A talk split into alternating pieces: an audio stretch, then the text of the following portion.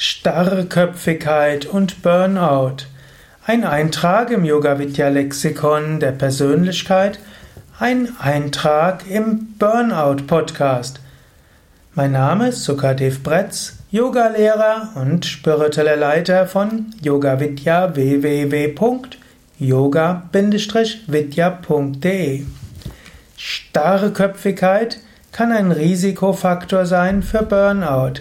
Ich habe es immer wieder erlebt, dass Menschen, die starrköpfig sind, irgendwann in Burnout rutschen.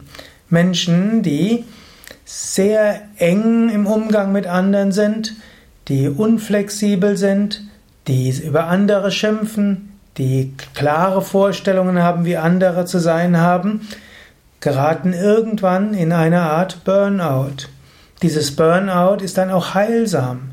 Sie haben vielleicht andere beurteilt, verurteilt, Sie haben andere immer geschimpft, Sie haben andere an engeren Regeln gemessen und jetzt geraten Sie selbst in eine Überforderung und können den Anforderungen, die Sie an andere gestellt haben, selbst nicht mehr gerecht werden.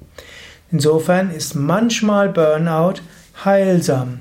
Menschen werden danach empathischer, mitfühlender, freundlicher, barmherziger. In diesem Sinne, gar nicht mal selten kann Burnout eine Hilfe sein, weicher zu werden. Daher mein Tipp, falls du unter Burnout leidest, überlege, warst du vielleicht ein etwas starrköpfiger Mensch und ist vielleicht das Burnout hilfreich?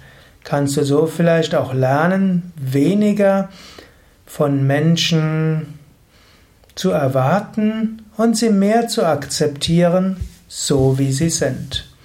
Und wenn du noch nicht unter Burnout leidest und erkennst, ja, ich bin doch jemand, der sehr enge Vorstellungen hat, wie Menschen zu sein haben, dann sei vielleicht etwas flexibler, barmherziger, mitfühlender.